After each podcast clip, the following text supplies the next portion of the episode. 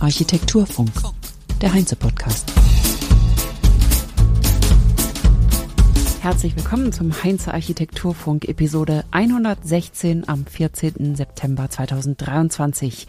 Ich bin Kerstin Kuhnekatz und heute spricht Klaus Fühner mit Sebastian Schöll, Geschäftsführer und Partner bei KSP Jürgen Engel Architekten. Los geht's.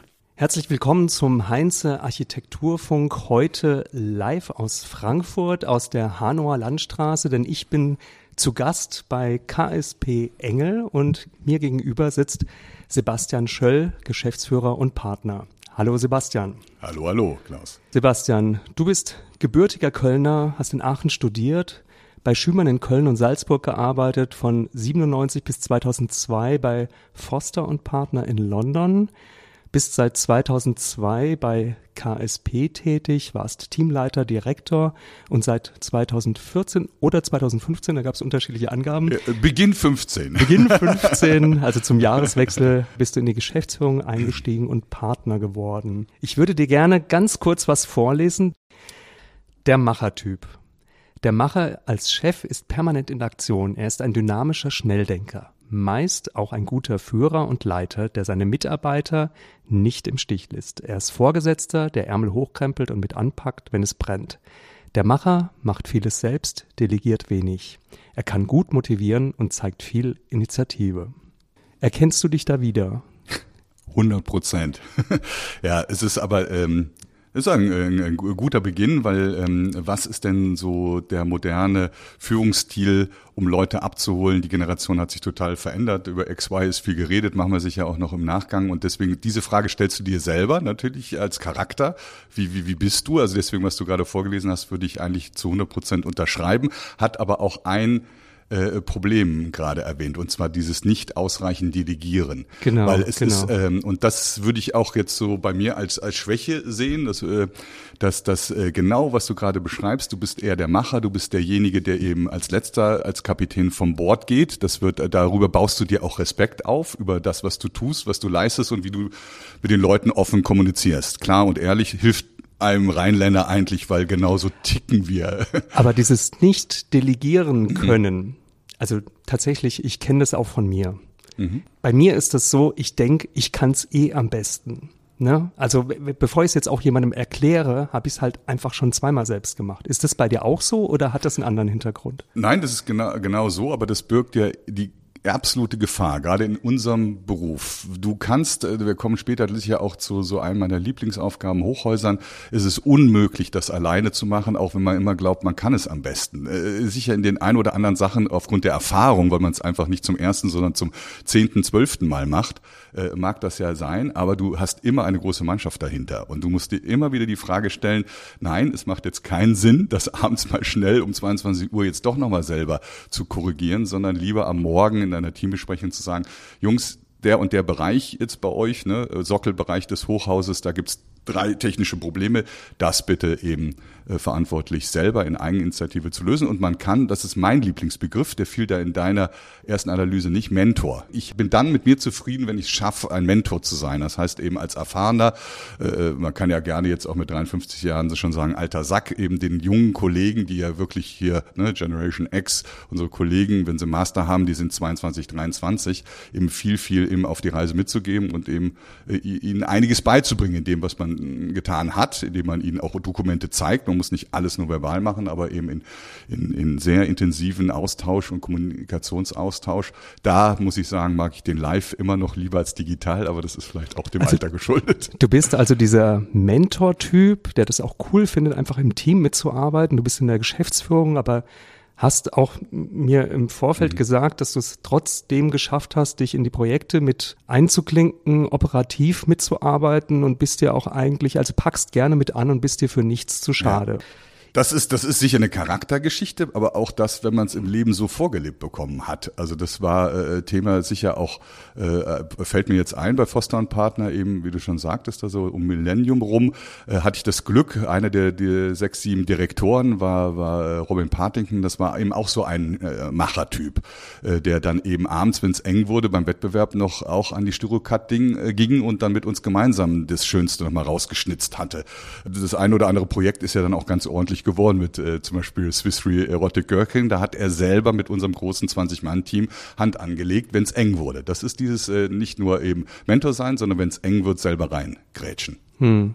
Du hast gesagt, eben vorgelebt. Dein Vater war auch Architekt, der auch unter anderem bei Alva Alto gearbeitet hatte, dann äh, später auch ein eigenes kleines, in mhm. Anführungsstrichen, Zehn-Mann-Büro in Köln äh, betrieben hat. Welchen Einfluss hatte er auf dich und deinen mhm. beruflichen Wertegang?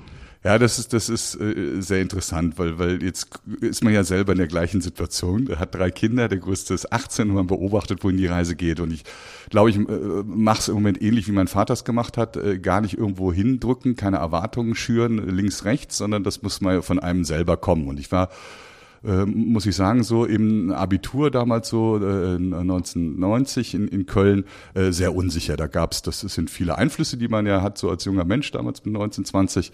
Danach auch noch Zivildienst gemacht. Das ging dann Richtung Medizin, weil man einfach das, was man tat, merkte, irgendwie das macht Spaß oder auch Maschinenbau, das Technische lag mir. Aber irgendwann habe ich dann so gemerkt, am Ende des Zivildienstes, nee, es juckt einem schon in die Finger, das Kreative. Äh, und der Vater, man merkte so in den Gesprächen, fing an zu schmunzeln, äh, mhm. weil er überhaupt nicht da nicht reingedrückt reingedrückt hat äh, in, in die Architektur. Also es gab da keine Erwartungs gar keine Erwartung. Haltung Nein, seitens des Elternhauses? Gab's nicht. Ich weiß äh, vielleicht auch äh, äh, äh, weil wir doch ziemlich Architekten durchseucht sind in unserer Familie, also mütterlicherseits wie väterlicherseits. Es gab einen Großvater, der bei Ernst May nach Russland vor dem Zweiten Weltkrieg ging. Mein, mein Onkel äh, Bernd Lauter hatte damals als junger Architekt städtebaulich sehr große Erfolge in München mit äh, Wettbewerbsgewinnen, Neuperlach und mhm. so weiter und so weiter. Das heißt, das war da in der Familie und ich glaube, vielleicht hätte sich der eine oder andere auch gefreut, mal, dass der Sohnemann äh, äh, dann doch. Also es liegt eigentlich in der, in der DNA. Es ist DNA und es war dann auch, äh, äh, Köln äh, lag nah, es ging dann nach Aachen zur RWTH, wo eben unter anderem der Vater, der Onkel und der Großvater auch studiert hatten. Okay. Also er hat quasi da abgeklatscht. Du hast bei Volkwin Mark studiert und hast auch mit einer Diplomarbeit äh, einen Preis gewonnen, den Friedrich-Wilhelm-Preis für die beste Diplomarbeit 96, Och, 97. Süß, warst, du, warst, warst du schon immer so ein Überflieger? Nein, nein. Ein Streber? Glaube ich auch nicht. Also in der Schule war auch, flog mir nichts zu. Ich bin froh, dass es da keinen NC damals gab, der wahnsinnig äh, unerreichbar war, wie vielleicht in der Medizin. Ähm, äh, überhaupt kein Überflieger. Also äh, ich habe dann gemerkt, also die Architektur war es dann absolutes Studium, war eine super Zeit, dann die fünf, sechs Jahre in Aachen. Äh, to tolle, eben von dir gerade erwähnte äh, Professoren gehabt, im Diplom da Volkwin Mark, ganz groß, nicht nur großer Architekt, sondern mit großer Sozialkompetenz. Das in Kombination gibt's nicht immer. Hat sich wahnsinnig um seine Studenten gekümmert. Tolle, an tolle Exkursionfahrten auf seinem äh, Becks-Schiff, das glaube ich viele kennen, oder äh, dann Touren mit eurer Lille äh, äh, nach Lille, nach London, nach Paris gemacht. Also das, das, das war super. Das war gemeinsam mit äh, Kursmeier, äh, damals noch, also ehemalig DT8-Architekten, wir waren immer zwei Diplom-Professoren äh, und war eine super Aufgabe, auch eine Winery äh, an der Mosel, äh, wunderschön. Und dass das dann da so einen äh, Preis äh, gab, bin ich ganz ehrlich, hatte ich nicht mit gerechnet. Nochmal zurück, also du, du sagst eigentlich, du bist jetzt nicht schon immer also so ein Überflieger oder ein, kein Streber gewesen. Ähm, du hast dir die Sachen erarbeitet, aber Ehrgeiz ist schon da, oder? Ja, ich, ich glaube absolut. Also ähm, Ehrgeiz, da hat, haben dann viele direkt äh, so auch, also bei mir jedenfalls auch äh, vielleicht leicht negative Aspekte im Kopf. Äh, ich, es ist aber beides, es ist positiv für mich. Ich sage immer, es, ich habe das Glück eigentlich, ein, äh, ein, ein, einen Beruf gewählt zu haben, der gleichzeitig Hobby und Passion ist. Und wenn man das nach jetzt über 25 Jahren im Berufsleben stehen sagen kann, das ist ein Geschenk. So, das ist Punkt. Und, und, und da stehe ich auch komplett dahinter. Äh, und das geht natürlich in unserer Branche, wenn du in der Planung bleibst, äh, wo ich froh bin, dass ich geblieben bin. Viele, viele Kollegen sind dann in andere Branchen, Bereiche, eben zu Projektsteuern, äh, Projektentwicklern, zu Banken und so gewechselt. Ich bin froh, in der Planung geblieben zu sein.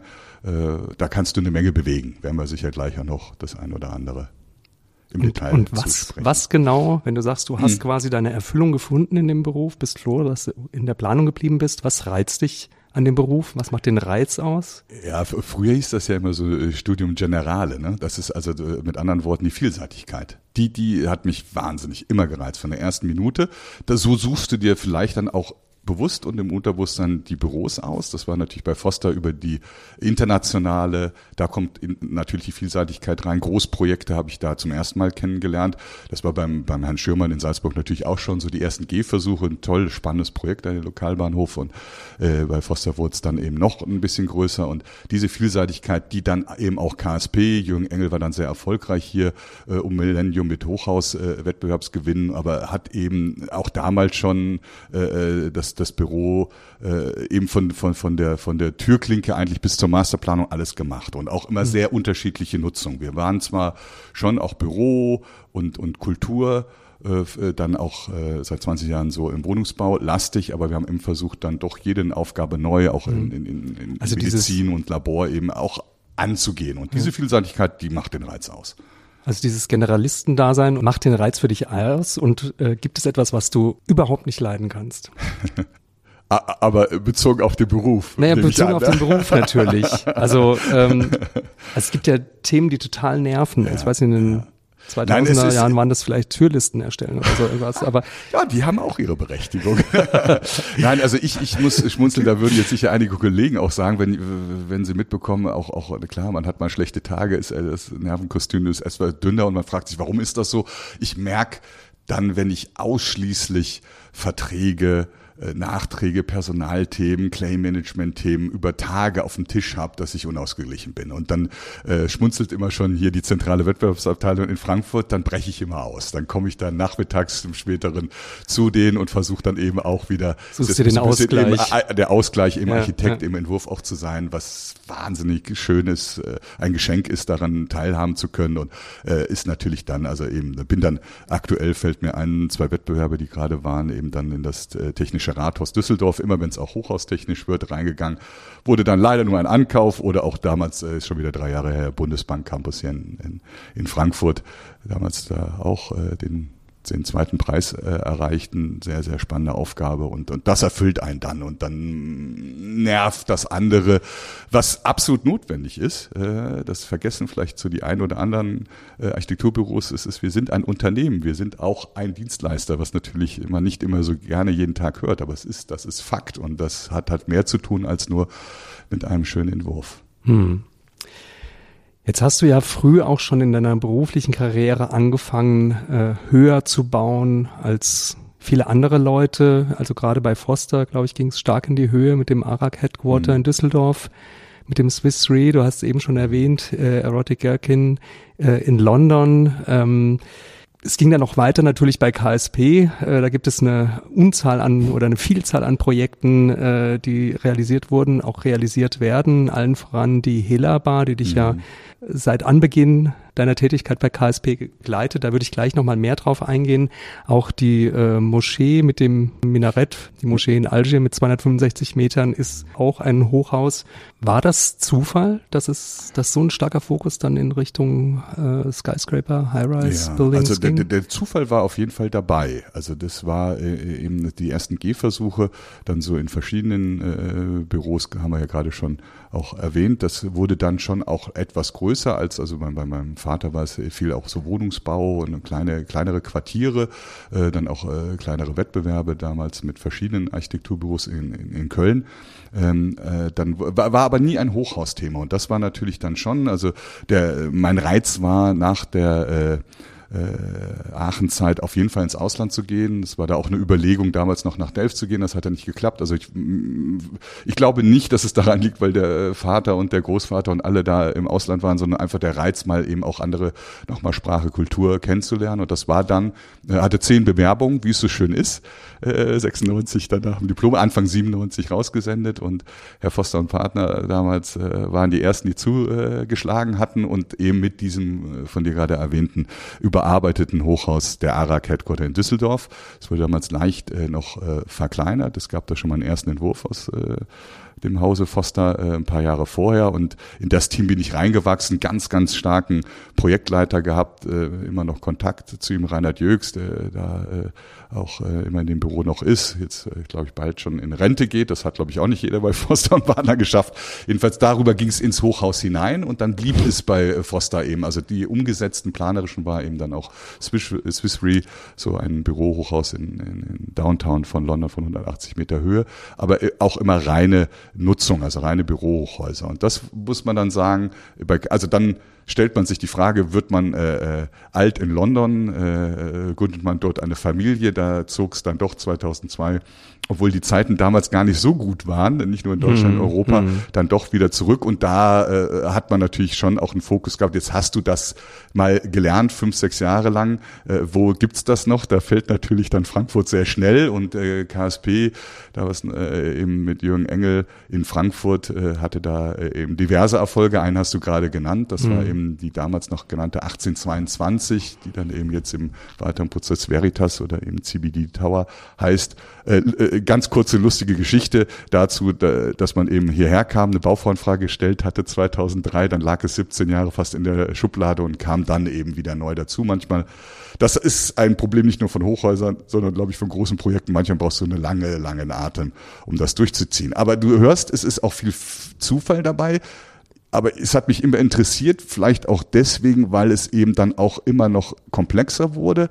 Äh, aus dem internationalen Markt drängten dann ja so vor zehn Jahren so diese Hybridstrukturen auf. Also mhm. Hybrid heißt mehrfach Nutzungen, horizontal gestapelt. Und da war so ein kleiner Quantensprung für uns äh, im Büro, äh, dass wir dann äh, mit äh, Professor Langhoff damals gemeinsam den Upper West äh, Tower in Berlin machen durften, wo eben jetzt nicht klassisch, wie man es kennt, Stadtquartier wie äh, das Palais-Quartier hier in Frankfurt oder auch Maintor, die Gebäude nebeneinander stehen oder wie jetzt gerade Groß und Partner das vor äh, in Frankfurt entwickelt, sondern die Nutzung waren eben gestapelt äh, äh, übereinander. Das, äh, und das war schon, man schafft so eine kleine Stadtquartier innerhalb eines Hochhauses mit den ganzen Schwierigkeiten, die es dann gibt, mit drei Eingangshallen, die im Erdgeschoss funktionieren müssen, also Einzelhandel, dann eben das Motel One ist eingezogen mit knapp 600 Zimmern in, in den Geschossen zwei bis 19 darüber, dann eben mit separater Eingangshalle für Büro, Einzelnutzungen, da sind verschiedene Anwaltskanzleien drin, dann hoch und oben dann noch große Gastronomie.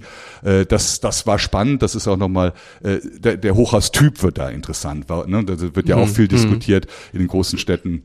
Verdichtung und dann eben multifunktionale äh, Nutzung schaffen es natürlich auch eine gewisse Dichte und, und Lebendigkeit an der Stadt zu geben. Hat das Hochhaus denn Zukunft? Also ist das die Lösung vielleicht auf viele Fragen, mit denen wir uns gegenwärtig auseinandersetzen müssen? Definitiv nicht generell. Ähm, aber in, in den großen Städten, und jetzt sicher äh, schaut man auch über die sieben großen sagen wir, äh, deutschen Städten hinaus eher ins Internationale, wo wir ja auch in China mit unseren zwei Standorten da unterwegs sind, das ist, äh, das ist ja, gibt ja viele Faktoren. Der eine ist natürlich der, der Grund und Boden, der in Tokio so zu, verrückt ist oder auch in Peking, dass er natürlich äh, die Höhe äh, verlangt oder in Hongkong allein die, die geografische Situation mit Berg im Rücken und Wasser davor ist einfach verlangt, diese sogenannten äh, dünnen Stifthochhäuser äh, zu planen, äh, zigfach da umgesetzt. Da ist es sicher eine sehr sinnvolle Lösung, wenn wenig Fläche zur Verfügung steht. Es ist dann auch ein Thema natürlich, ähm, äh, den Versiegelungsgrad darüber kleiner zu halten. Das ist dann, da kommt schon auch das Nachhaltigkeitsthema rein. Die Kritiker werfen vor, das ist ein vorgeschobener Grund ja immer im Hochhaus, aber mhm. in, in der Situation ist es dann so. Es wird gerade nachhaltig verschiedene Materialien durchdekliniert, äh, alles voran natürlich das Holz, Holzhybrid nicht nur in Deutschland, eben auch dann mit denen, das, was das Holz halt dann doch auch kann. Es ist nicht ein klassisches Hochhausprodukt, äh, man kriegt's aber hin, sind jetzt gerade bei der BVK in der Ausführungsplanung dabei, so ein 60 Meter Hochhaus äh, voll in der Planung, kennen das auch aus dem äh, Siemens Campus Erlangen ganz, mhm. ganz gut.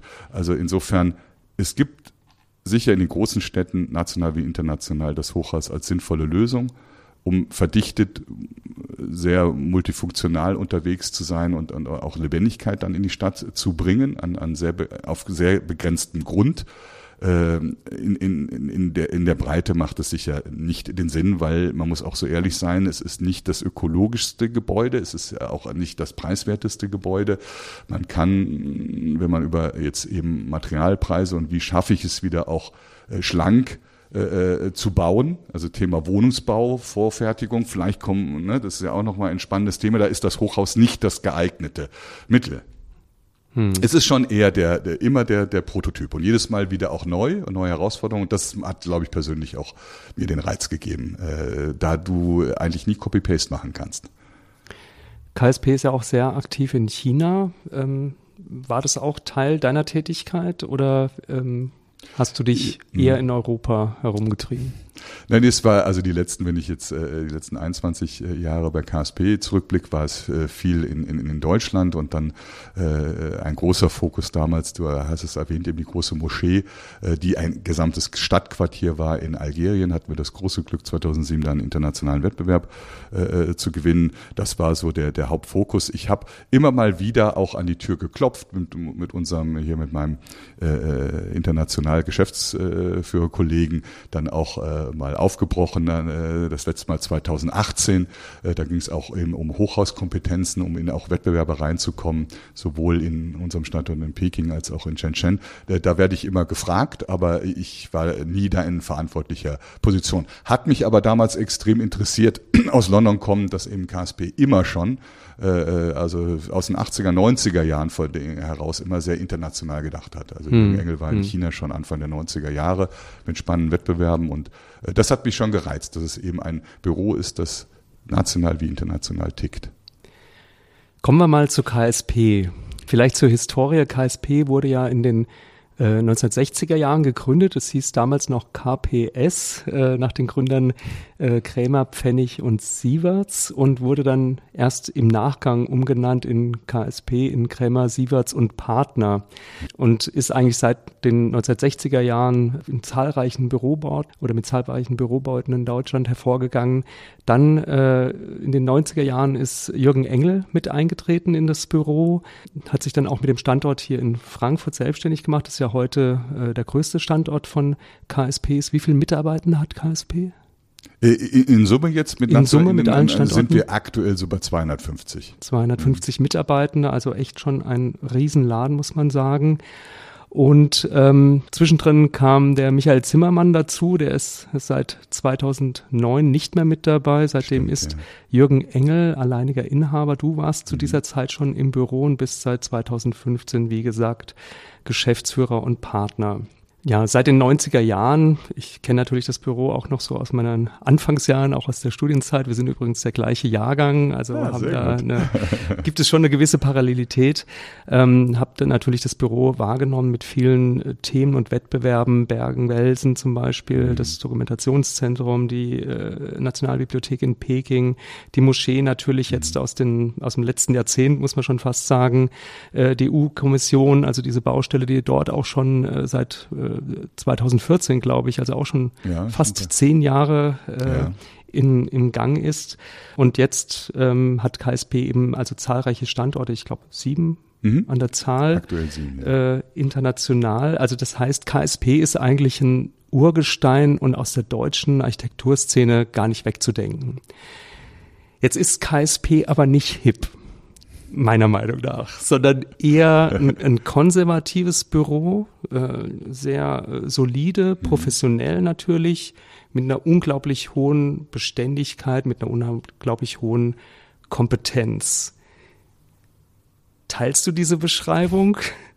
Also gerade was so dieses Thema sie. HIP ich, angeht, ja, ja, ja oder äh, ja. wie nimmst du das Büro von innen raus wahr? Mhm. Und was hat sich vielleicht auch seit deinem Eintritt verändert oder wie hat ja. sich das Büro entwickelt? Ja, die, die, dieser, dieser Nicht-Hip-Vorwurf, den, den kenne ich, wobei ich muss ehrlich sagen, das ist schon wieder auch ein paar Jahre her. Und es ist natürlich auch klar, dass das sind die Köpfe dahinter und da hat sich einiges auch verändert. Hast ja ein bisschen so die Geschichte so erzählt, das stimmt. Das hat aber eigentlich für mich am Anfang auch, ich kannte KSP auch aus Köln heraus natürlich auch äh, damals und ähm, es war äh, so die Braunschweiger Schule, das ist ja ein Professor Krämer, das hat genau, mich schon, ja. das ist, das wird jetzt der, den einen oder anderen auch nicht verwundern, wenn man auch beim Herrn Schirmann war und äh, Volkwin Mark als nicht nur Person geschätzt hat, dass es, äh, wenn man böse ist, ist immer dieses Konservative, äh, aber ich glaube, es ist äh, klassisch äh, moderne, die äh, sehr lange äh, währt und auch nicht dieses modische ähm, äh, schnell bekommen kann. Also das, das würde ich sagen, das haben wir immer versucht eben weg, äh, also nicht umzusetzen. Und das das, also ich gehe immer noch wahnsinnig gerne hier in Jahrhunderthalle ne, vom, mhm. Krämer in Frankfurt oder mhm. bewundere das höchste Hochhaus in Köln, in meiner Heimatstadt DKV, das immer noch gut altert. Ähm, das hat was, das überlebt es auch. Das finde ich auch, äh, da, da fällt mir der, dieser Gedanke ein, ähm, wir hatten ja dieses Hochhaus für die Hellerbar 1822, ja. äh, der Wettbewerb 2000 gewonnen. Viele haben gesagt, ein richtig schönes, klassisches Chicago-Hochhaus mit Lisene, äh, dass man sich äh, wahrscheinlich noch in vielen Jahrzehnten anschauen darf. Dann ist ja in den letzten 20 Jahren viel passiert. Das ist auch viel. Die Baustelle äh, hat erst vor zwei Jahren begonnen? Jetzt, oder die Baustelle selber sogar eigentlich letztes Jahr erst okay, begonnen. Ja. Äh, also das heißt 20 umgesetzt. Jahre später. Und genau. Ist, hat sich der Entwurf eigentlich verändert? Das Wurde ist, der genau, überarbeitet? Das ist, oder? Genau, genau, das ist nämlich ja, jetzt deswegen kann man das ein, auch als Beispiel. Kann man einen 20 Jahre alten Entwurf bauen? Ja, das ist genau das, das Thema. Gut, Wenn man jetzt, jetzt auch eine Frage zwei, für Stuttgart 21. Ne? Ja, auch richtig. alle, alle diese Projekte, die sehr, sehr lange, die Großprojekte haben mhm. ja diese, diese, diesen Faktor schnell. Und das wurde heiß diskutiert in, äh, bei uns intern im Büro, natürlich mit dem Bauherrn, auch mit der Stadt. Und es gab einen Konsens, äh, der uns positiv äh, ein wenig, wenn wir ehrlich sind, verwundert hat, dass alle drei Parteien, also ich sag mal eben Architekt von damals und die Stadt, äh, aber auch der Bauherr, die Hela war, mit der OFB, der Meinung waren, dass das Gebäude in der äußeren Form noch sehr stark ist, auch 20 Jahre später. Es gab dann so den bösen Satz, so die gewackelten äh, modischen Gebäude, die haben wir jetzt genug gesehen. Jetzt kommen wir mhm. doch wieder ein bisschen mal wieder zurück zu dem klassischen, Komma, aber das Innere, wenn wir jetzt äh, mal, äh, können jetzt gerade äh, nicht äh, uns einen Plan anschauen im Grundriss oder auch die Fassade, wenn man das vorher und nachher kennt, hat sich 180 Grad gedreht. Also Fassade ist komplett etwas anderes aus diesem steinernen, eher äh, Liseen-Charakter, ist eine ganz spannende horizontale wie, wie vertikale äh, äh Architektursprache geworden. Die innere Struktur hat sich komplett noch verändert. Das würde jetzt den Rahmen hier sprengen. Also TGA, mm, jeder mm. weiß, was vor 20 Jahren war. Ja, kann man sich vorstellen, dass sich da auch einiges vielleicht in den in den Abmessungen, in den Dimensionen geändert. Die Normierung hat sich ja komplett ja, ja. gedreht. Ich glaube, ja, die äh, Brandschutzrichtlinie ist ja von 2002, die wurde ja vielleicht noch gar nicht. Äh, Nein, es gab keine Musterhochhausrichtlinie. Insofern ja. ist es klar, dass es in komplett in Sachen äh, Richtlinien, in Sachen äh, selbst Rohbauthemen, aber TGA-Themen vor allen Dingen natürlich äh, was ganz anderes geworden ist. Ähm, aber eben wieder zurück, äh, dieses, dieses HIP. Ähm, dass eigentlich dieses Gebäude, und da kann man sicher sagen, dass wir eher da für die klassische Architektur auch stehen, äh, dann es schafft, auch eben über viele Jahrzehnte dann eine gewisse Qualität äh, bei den Leuten in den Köpfen zu generieren und dass sie dann auch eigentlich sagen, ja, das ist, äh, glaube ich, im Nachhinein, das Gebäude altert gut. Das muss ich immer äh, auch an Volker Maat denken, der sagt, hört auf, in eurer Lille den Comeni vor all diesen äh, zusammengeschraubten Gebäuden äh, zu machen, sondern seht äh, teilweise schon der gebaute Wasserschaden, konnte man schon fühlen. Ähm, und, und da ist sicher auch was dran. Ähm, ein Gedanken noch, weil, weil das, da werden wir dann immer auch so, im, das ist, was du gerade gesagt hast, es war so eine Kritik sehr viel aus Deutschland heraus. Im Internationalen, wenn man sich auch einige äh, Projekte anguckt, haben viele gesagt, boah, das ist ja total hip. Also was ihr da macht, dieses fliegende äh, Monster in Peking der Nationalbibliothek ja, oder, ja. oder die Helix, ein ja. Gebäude ohne Funktion, äh, schwebend oder, oder, oder. Da gibt's halt einige und auch natürlich das Stadt, Gebäude, ne? Stadtquartier in, in, in, in Algier, wo ich immer auch darauf poche, dass es eben ein Stadtquartier war und, und ist und nicht nur, nur in Anführungsstrichen. Ja, das muss, das muss man vielleicht mal sagen, sagen, an der Stelle, ne, ja. eine BGF von drei, knapp 360.000 Quadratmetern. Also das ist schon echt ein es war für uns auch, eine, war für uns ein, ein neuer, wenn man ehrlich ist. Ne? Ja, eben, es war ein Stadtteil. Mit 120.000 Besuchern, Besuchern Dafür war es eben ausgelegt, genau, dafür ja. ist es, ist es ausgelegt.